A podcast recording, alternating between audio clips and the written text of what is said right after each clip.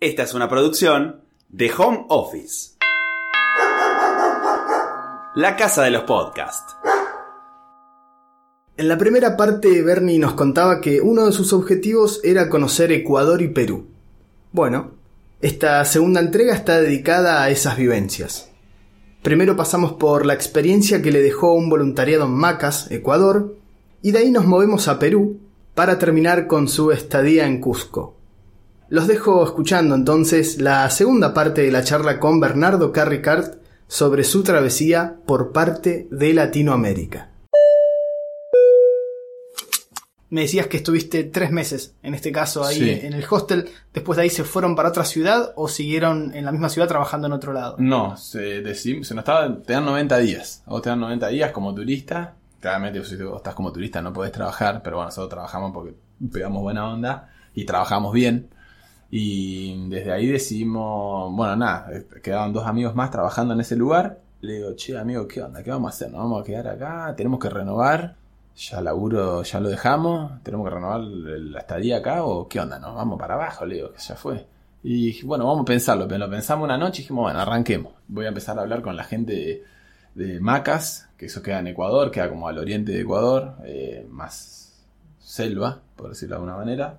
Eh, empecé a hablar por un contacto de, mi amigo Rulo, que ya había estado ahí, que era un voluntariado, en un proyecto como de educación no formal, bueno, así muy, muy, muy bueno, muy zarpado.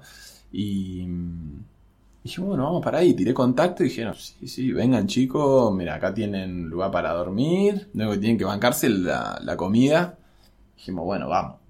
Y pasar de, de nada, de verdad que en Bogotá, de tra- yo encima trabajaba a la mañana, pero a veces trabajaba a la noche, y como mucha joda, mucha joda, mucha, mucha. Pasamos a un, pueblo totalmente diferente, nos fuimos a vivir a un lugar, don- un pueblito que se llama Macas, que queda en, el departamento de Morona, Río Santiago. Y pasamos a vivir en la, en la selva, en una carpa, sin alcohol, sin nada. eh, y estuvo muy bueno, estuvo muy bueno, más allá de que en ese momento no había clases, nos dedicamos a, a mantener el lugar y a más o menos restaurarlo. Estaba re bien, pero qué sé yo, no sé, tareas muy de, de cuerpo, como, no sé, cortar hectáreas de pasto, darle comer a los animales, eh, cavar las zanjas para que no se inunde la escuelita, eh, ayudar a los pibitos, como un montón de cosas, y ahí nos quedamos un mes y medio. Y la verdad que muy bueno, muy bueno porque me encontré con una chabona que estudió periodismo en Olavarría, que es ecuatoriana, pero estudió periodismo en Olavarría, muy loco, porque yo digo, yo soy de ahí, Y no estudiaste ahí. te y no estudié ahí, estuve estudiando en La Plata, y bueno, y el chico con el que se casó y tuvieron familia era de Buenos Aires, y entonces bueno, se conocieron, él es eh, cineasta, entonces, y ella comunicadora, estaban trabajando en Quito, pero querían una vida diferente para los, para sus hijos, y decidieron instalarse en, en Macas, que es como un, como si te dijera que acá te vas a un lugar, un pueblito muy chiquito, y te dedicas a, ellos se producían su comida también, compraban lo esencial que no podían producir, pero después vivían mucho de, de- lo que ellos se producían, entonces como cambiaron el paradigma de, su vida, básicamente, y la, de sus hijos también, querían que sus hijos crezcan sin el vicio de la ciudad y, que sí, obvio, tenés internet, tenés cosas, pero para, para valorar muchas otras que tal vez en la ciudad no lo pueden encontrar. Y eso fue una experiencia muy, muy, muy, muy, muy buena. Muy buena porque aprendimos un montón de cosas y, y a cómo desenvolverte en situaciones en las que nunca te iba, nunca te habías imaginado. Yo jamás estuve a cargo de tres niños, ¿me entendés? En mi vida, en mi vida. Y de repente, bueno, la primera... O sea, de no cuidar una planta a cuidar tres Claro, cuidar tres. Y yo, como. Y nada, la mejor, ¿me entendés? Me divertí, me, me hicieron recurtir, como. Tal vez a veces me costaba un poco un acercamiento a un pibito, porque, a un porque no sabía ni qué hacer, viste, como, bueno, no, no lo quiero invadir. Y en ese contexto, que puede ser una boludez lo que estoy contando, pero que te ayuda a romper esa barrera, una situación en la cual no te la esperás y que tenés que, ver vos cómo la resolvés. Digamos, hay cosas que en situaciones límite uno a veces conoce a las personas o te conoces vos mismo en cómo reaccionaría. Y ahí se ve si la persona es solidaria, si la persona comparte esos valores o solo cuando está cómodo, digamos, ¿no? Y mm, eso estuvo bueno porque con mi amigo que, hace varios años que nos conocemos, con Santi, pasamos un montón de cosas y nos, supimos sostener. Eh, entonces eso, eso está bueno también, eso de viajar con un amigo, más allá de que uno se conoce con un montón de gente, a veces para hacerse el aguante mutuamente, ¿viste? Como, nada, con dudas que a uno le surgen, o extrañar, o querer hacer otra cosa pero no poder. Y muchas noches que te acostaba a dormir y decís, ¿qué carajo estoy haciendo acá? ¿Me entendés? Como decir, chivo, estoy acá. Me pongo a ver el mapa y, y me pongo a medir con los dedos de lo lejos que estamos de, mi- de mi lugar y digo, bueno, qué garrón. Eh, noches que te agarran así ganas de volver, pero al otro día te despertás y decís, no, yo de acá no me voy, no me voy hasta que no me agarren ganas. Eh, esas, esas cosas que te agarran en el viaje. Fueron bastantes meses que estuve afuera, nunca había estado tanto tiempo tampoco fuera de mi casa, más allá del viaje de Bolivia. Y, creo que Maca fue una lección muy, muy buena, muy importante en, en la cuestión de esta de, de que lo material pase, pase de lado, digamos, como que es necesario, pero no imprescindible y, y a, para valorar otras cosas de, la vida, de saber disfrutar, de, de saber de tener, que uno tiene que disfrutar de lo que uno quiere hacer y esas son cosas que a uno no se le borran. Vos sabés que una vez hablando con gente que ha tenido la posibilidad de vivir un tiempo en otro lugar, una chica me dijo que viajar y irte de tu casa es como un hachazo, es como un hachazo a la cabeza, es eh, te abre la cabeza de una manera que, que ya después no, no lo podés, digamos, no podés volver el tiempo atrás, es algo que te queda para siempre. Y me imagino que vos estando ahí en este lugar, ¿cuál habrá sido tu primera reacción cuando viste a esa familia que no era, no, no estaban en la misma situación que vos, que es, no sé, vos sos joven, eh, estabas recién terminando de estudiar, dijiste me voy, no tengo grandes compromisos. ¿Cómo te habrá tomado eh, visualmente la situación de decir, che, esta gente se vino acá donde estoy yo, pero con hijos? Sí, sí, sí, sí, sí, sí. Muy fuerte. Sí, lo que decís de la marca, yo creo que sí, que viajar, de hecho, es un, valga la redundancia, un viaje de ida. Y que cuando uno vuelve no, no es el mismo, pero obviamente porque atravesás un montón de cosas que, que creo que es la vida misma, pero en otro lugar. Digamos, eh, vos compartís la cotidianidad de otra gente. Es como si viene un colombiano y se va, viene de viaje y comparte tres meses con vos en tu cotidianeidad, ¿me entendés? Como es eso. Y, ver a una familia que apostó a eso me parece súper valorable, muy zarpado. Y sí, porque mucha autodeterminación en, en sus decisiones. Como, bueno, a los pibes y a las pibas la vamos a criar así porque nosotros lo decidimos y, y van a tener la misma formación y la misma posibilidad que tenga un pibe que va a una escuela privada y ya, y decidieron vivir de esa manera porque crean que, creen que es lo más sano y está muy bueno cómo lo llevan a cabo, con todas sus dificultades, con todas sus luchas y con todos lo- los conflictos que tiene la tierra también. Justamente cuando nosotros estuvimos, eh, había mucho revuelo entre la comunidad Shuar, que la comunidad Shuar es una de las comunidades de, de pueblos originarios en Ecuador más grandes, muy conocidas por, por hacer los reduccionismos de cabeza, ¿viste? La- las Sí, cabecitas chiquitas, sí, sí. bueno, muy conocidos por eso, obviamente que tienen una historia milenaria más allá de eso. Mucho conflicto entre, bueno, una hidroeléctrica china y, bueno, el, el desalojo de las comunidades de ahí, secuestro de soldados, de- bueno, quilombo bárbaro había, que después de que nos fuimos todavía seguía sin, sin resolverse. Entonces como que también entramos en un, justo en un momento donde había un estado de sitio en el lugar, ¿me entendés? Entonces fue como un momento en que llegamos, teníamos que llevar unos libros para esta familia y cuando nos estábamos subiendo al colectivo, bueno, bueno, y si los para la policía, díganle tal y tal y tal cosa. Yo ¿qué llevamos acá? ¿Viste? No, no, llevan libros, llevan libros. Me decía, yo, bueno, estado de sitio, la familia está desconocida en el lugar. Y entonces me como que dijimos, che, ¿qué onda? Y nada, nada que ver, no pasó nada. Nos costó llegar al lugar este, pero estuvo muy bueno. Y lo que veo yo de, esa familia que apostaron por algo y que, que lo estaban construyendo con todas sus dificultades, pero, pero apostaron por eso y, creían y creen firmemente en que, en que esa es la educación que le quieren dar a sus hijos y a toda, a toda la comunidad que está ahí también, ¿no? O sea, no es una obligación ir a esa escuela, entre comillas, porque no es una escuela justamente, pero es como otra manera de, de enseñar, que no está dividido en edades, que, que los pibes y las pibas pueden estudiar lo que quieran, que, que los motivan desde lo que le gusta a los pibes y a las pibas. O sea, a un pibe le gustaban mucho los dinosaurios, aprendió solo a leer porque le gustaban los dinosaurios. Como que, bueno, usan ot- otros métodos alternativos para, para educar y no disciplinar, como eso. Es muy, muy zarpado eso, nunca lo había visto y, y nada, es, es muy loable el trabajo que hace. Pasa este tiempo en esa comunidad y después por dónde lo lleva esta aventura. Y esa aventura después, bueno, me, me comunico con un amigo que conocí en el 2015 con Rulo, que es Tete, eh, un chabón de Bahía Blanca, que lo conocimos en el 2015, y ya, esto ya era 2016 por la mitad del año, Voy anotando todos Y- los nombres. Tenemos sí. eh, Rulo, Santi, Tete. Tete. Bien. Y le digo, che, amigo, ¿qué onda? Estoy acá, le digo, Maca, qué sé yo, voy a ir bajando. Estoy con un amigo. ¿En qué andas vos? Mirá, me dice, yo estoy como bar manager, que sería como un gerente de- del bar, en un hostel en Cusco, me dice. Venite, venite. Le digo, pero bueno, joya, le digo, ¿qué onda? ¿Hay trabajo? Vos venite, me dice, listo, pero mirá que voy con un amigo. Bueno, vos venite, primero vos estás, me dice, después tu amigo vemos qué onda. Bueno, le digo, no sé qué tendré que hacer, le digo yo, pero ya cualquier cosa que me tire yo lo hago, no tengo ningún problema, porque además, si tenía que ver algo de bar, ya sabía hacer un montón de cosas, como atender a la gente, hablar en inglés. Entonces, como que hicimos un parate entre Bogotá, Bogotá fue farra, mucho descontrol, y después hicimos un cambio, bajamos 10.000 cambios en Macas, y en, y en Cusco ya más o menos veníamos que se podía llegar a picantear de vuelta. Así que llegamos, bueno, nos tomamos un colectivo, nos fuimos hasta Lima y de Lima nos fuimos a Cusco. Ya más altura, todo, y también ya estando en Cusco dije al Santi, che, tenemos que conocer Machu Picchu, o sea, llegamos acá, no voy a venir de vuelta en seis meses acá, así que a ese lugar tenemos que ir, sí, sí, amigos, sí, sí, pim, Vamos. pum, pam, vamos al Machu Picchu. así que ni bien llegamos, nos pusimos, eh, llegamos al, al hostel, Hablo con mi amigo, le digo, che, ¿no tenés un cupo más? Digo, de voluntariado.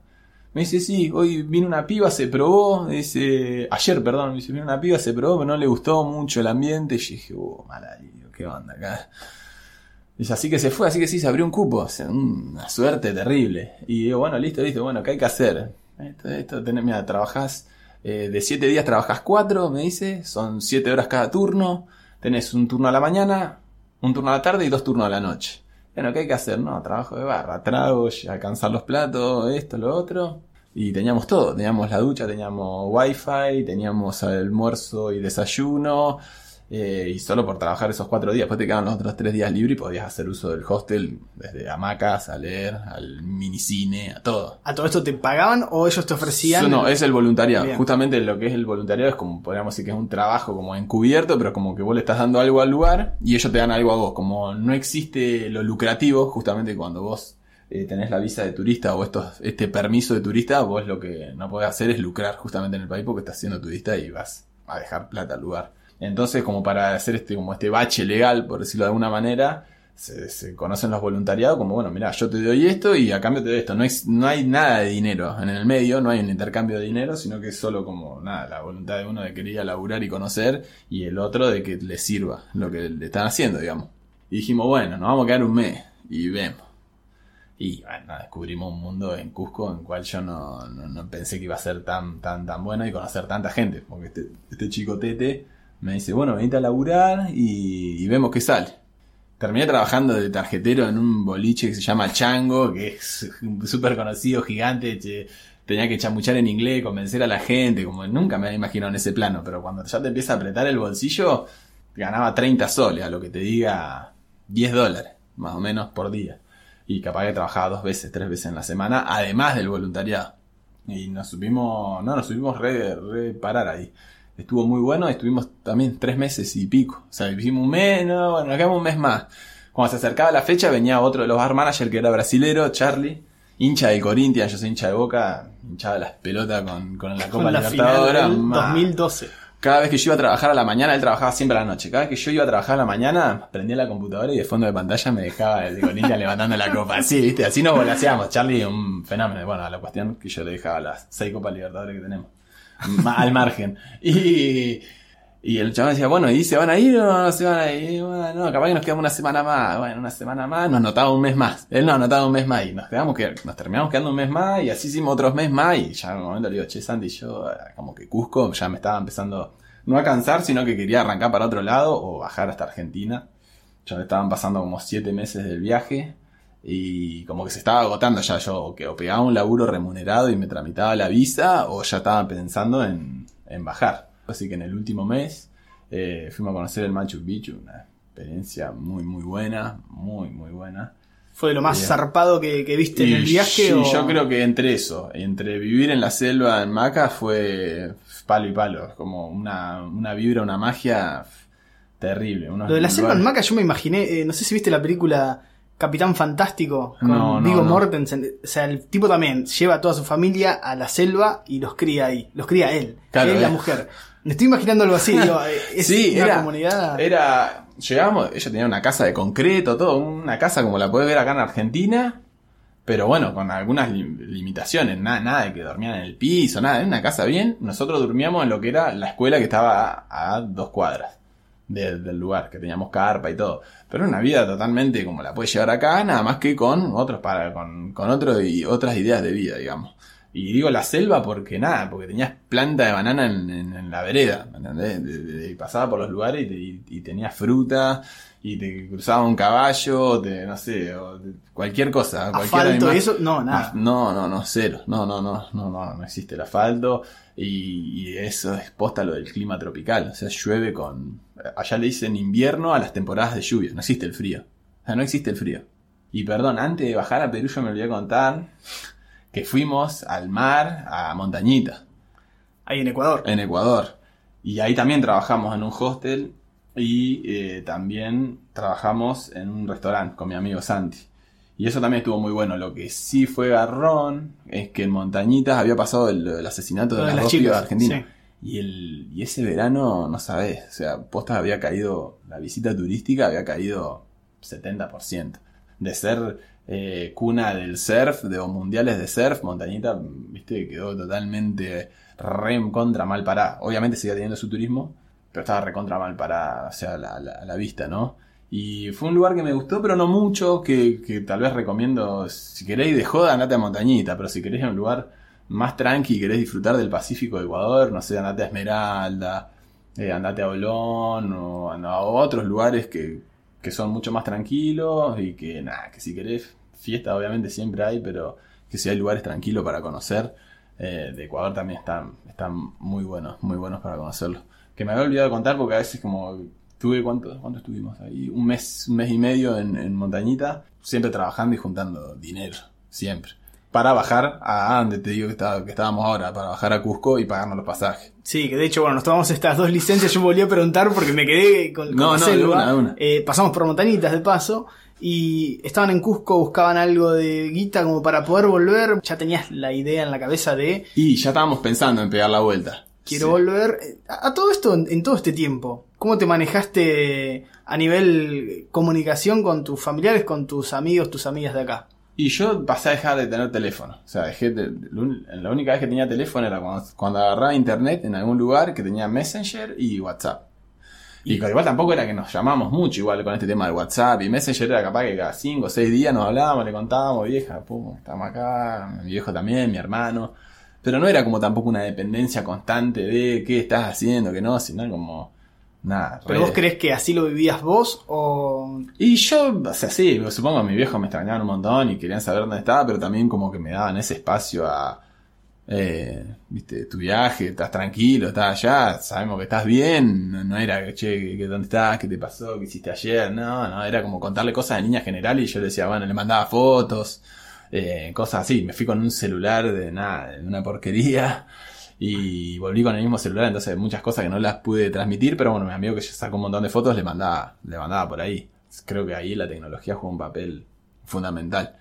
Fundamental. Eh, muchas fotos también que me regalaron amigas y amigos de, de otros lugares. Tina, mi, mi amiga con la cual salí un tiempo, una chica de Alemania, muy piola, y me regaló un montón de fotos. en el medio del viaje? En el medio del viaje. ¿En qué lugar? En- nos conocimos en Bogotá y después nos volvimos a ver en Montañita.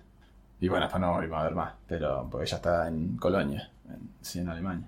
Y, y nada, muy loco, muy loco, muy loco eso, como, como que vas y volvés todo el tiempo y esa con- conexión con los familiares o con la familia, básicamente con mis viejos y mi hermano y con mis amigos, que uno tal vez tiene una comunicación por ahí más informal con los amigos, pero así siempre la manejamos re bien. La verdad que mis viejos jamás son súper, no son intensos ni mucho menos, entonces con, con saber que yo estaba bien, la estaba pasando bien, ya les alcanzaba.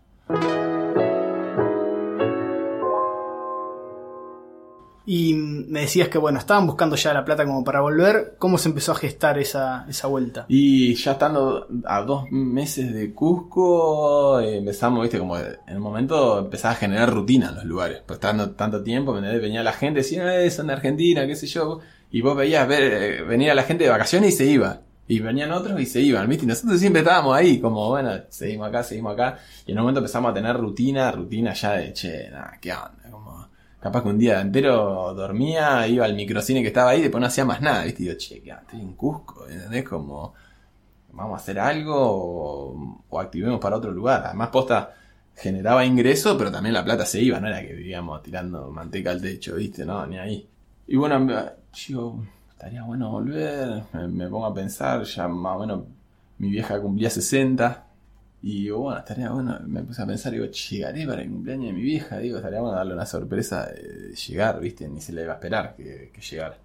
Y le digo al Sandy, chico, amigo, ¿en qué estás pensando? ¿Viste? Como, no, amigo, yo estoy en esta, me dice, la verdad que también me dan toque ganas de volver, no sé a qué, pero nos volvemos. Casi inconscientemente esperando que te diga, volvamos. Claro, viste, yo le digo, bueno, estaría, ¿no? Viste, faltan, habíamos renovado por un mes más en Cusco, le digo, bueno, estemos acá de última, si, si se nos va la idea de no irnos, nos- en Cusco si queríamos hasta el día de hoy creo que podíamos estar trabajando. Y yo dije, bueno, loco, no, la verdad que me dan ganas de, de volver, digo, de volver, ya algunas cosas extrañaba y ya eran- se estaban cumpliendo casi nueve meses. Y, mm, y además tampoco ya tenía tanta dinero en las arcas y en, bueno, en un momento me puse esa situación de, bueno, me hago los papeles y me pongo a laburar o no quiero vivir más así. No estaba tirado, pero estaba siempre con lo justo. Entonces dije, bueno, no, ya fue, me parece que tenía más, tenía el dinero para volver. Y digo, bueno, Santi, yo me parece que que voy a pegar la vuelta. Sí, yo también, amigo, yo también lo estuve pensando. Eh, lo tomamos la decisión un mes antes de irnos, así que medio que fuimos haciendo la despedida eh, constante, porque tampoco quería que nos vayamos. Eh, porque uno genera tantas, tantas amistades. De hecho, mi amigo Santi pegó la mejor de las ondas con una chica que se llama Joa, que es de Suiza. Como, bueno, también empezaron su relación. Y yo también generé una amistad resarpada. De hecho, Joa después vino dos veces a Argentina a visitarnos, como, como algo muy, muy, muy zarpado, esas conexiones que pasan con las personas. Y en un momento te dan ganas de volver, en un momento no. Y cuando volvimos fue una, una locura, ¿viste? Pasar de Cusco a, a Buenos Aires en, no sé, habremos tardado tres días tal vez en llegar. Como lo hicimos al toque. Y fue muy loco pegar la vuelta y encontrarse con, con Argentina y con... Nada, uno está acostumbrado a estar en otra ciudad y el murmullo es en otro idioma, eh, las comidas, los olores, todo, todo, todo diferente. Allá se come mucho en la calle, mucho, mucho. De hecho, para que yo en Colombia no hay tanta diferencia entre comer en la calle y hacerte tu comida. Y comer zarpado, se come muy rico. Creo que es algo a valorar, la gastronomía latinoamericana, la verdad que muy, muy buena, muy buena. Y después, bueno, sí, ya en un momento dijimos, "Bueno, vamos a pegar la vuelta. Este viaje ya me cerró por todos lados y si vuelvo a arrancar, eh, ya sé qué cosas tengo que hacer, qué cosas no y cómo me tengo que ir, con cuánto dinero, mucho más preparado. Yo creo que fue justa para la edad que teníamos y, y la hicimos re bien porque, o sea, al día de hoy me sigo hablando con amigos que son de Colombia, me sigo hablando con Tina, me sigo hablando con Joa, me sigo hablando con Charlie, que es el otro bar manager que está en Cusco, un chabón que él dejó de trabajar, se fue un año y volvió a trabajar a Cusco porque en Brasil no podía estar, entonces como se genera esas cuestiones de, de a veces uno está tan cómodo que, que no te dan ganas de volver, ¿viste? Yo como no tenía un trabajo remunerado, si me hubieran, deci- me hubieran dicho, mira, te pago 1200 soles y no sé si estaría hoy acá hablando, ¿viste? Y lo más importante, eh, ¿llegaste al cumpleaños de 60? Llegué, llegué al cumpleaños de mi vieja, sí, sí, se estaba chocha, más porque se había armado alta fiesta. Y me parecía una buena excusa para volver y después dije, bueno, capaz que arranque de vuelta, capaz que no. Y bueno, no, no, no pasó de que arranque de vuelta porque pensándolo bien y ahora con toda la experiencia del viaje, primero que nada hay que juntar dinero y, y después planificarlo, planificarlo bien. Creo que es, que es clave el viaje, creo que a veces no está bueno ser muy estructurado, pero tampoco ser un tiro al aire en esas cuestiones porque, nada, después te vas a comer secuencias que no están buenas, eh, no sé, desde no reservar algún hostel hasta algún laburo garrón que te toque. Entonces uno va haciendo una, una acumulación de experiencias buenas y malas, porque como digo, es la vida misma nada más que de viaje y que, nada, que si, que si pensás salir de viaje para olvidarte de los problemas, lamento decirle al que lo esté escuchando o a la que lo esté escuchando que, que los problemas se van con uno. Y a mí particularmente me pasó porque también tenía un montón de, de rollos en la cabeza Y pensé que se me iban a ir o los iba a dejar acá o lo iba a solucionar medio en el camino y no, y no fue así.